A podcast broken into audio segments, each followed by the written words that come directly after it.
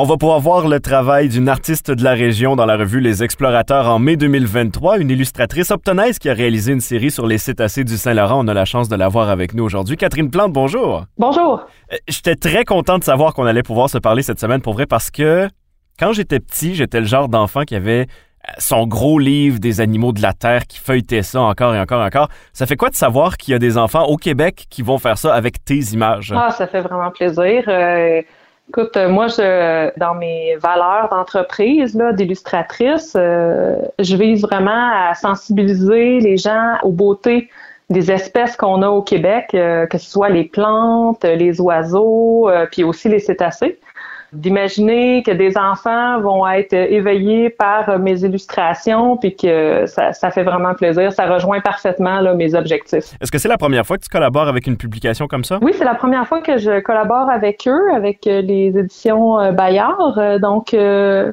oui, je suis très honorée d'en faire partie parce que c'est vraiment une belle revue euh, qui... euh, qui accompagne beaucoup de classes de sciences, euh, beaucoup d'enfants qui sont éveillés à la science, aux sciences naturelles puis à la nature. Ces revues-là, est-ce que tu les connais bien? Oui, ben euh, moi aussi là, j'aimais beaucoup tout ce qui était euh, sciences naturelles. Là. Euh, je pense pas qu'il y en avait par contre à l'époque où est-ce que j'étais jeune euh, de ces publications-là. Peut-être qu'il commençait à y avoir les débrouillards, mais je me rappelle d'avoir écouté les euh, les émissions des débrouillards euh, assidûment. Là. Euh, ben, je pense comme beaucoup de personnes de ma génération. Là. Ça a eu 40 ans cette année, les débrouillards. Euh, ben, justement, je veux. Oui.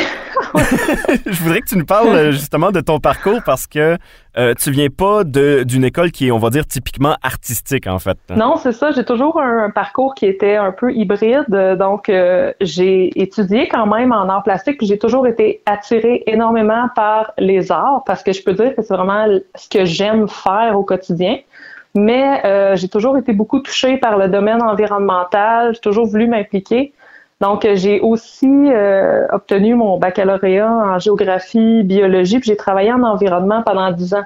Donc, euh, surtout au niveau de la gestion de l'eau euh, par bassin versant, donc euh, les aménagements avec les producteurs agricoles, euh, les aménagements pour améliorer les habitats fauniques et puis pour améliorer le- l'environnement en général.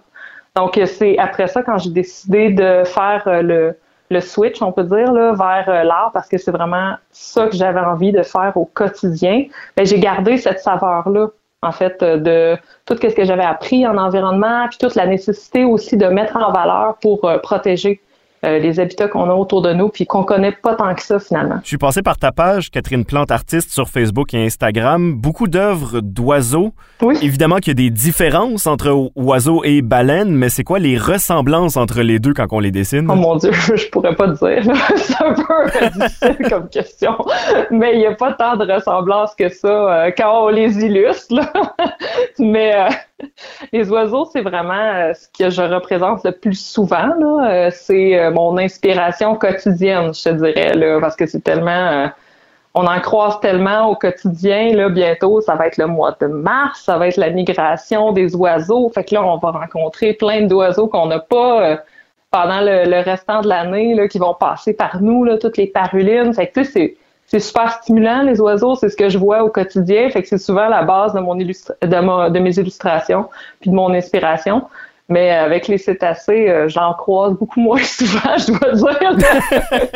Mais ça veut pas dire que je suis pas également intéressée. Là. Ben, je vais changer la, je vais switcher la question de bord justement. Là, c'était comment travailler sur l'anatomie de cétacés? Parce que justement, on n'en voit pas voler dans le ciel à tous les jours là, des dauphins. hein.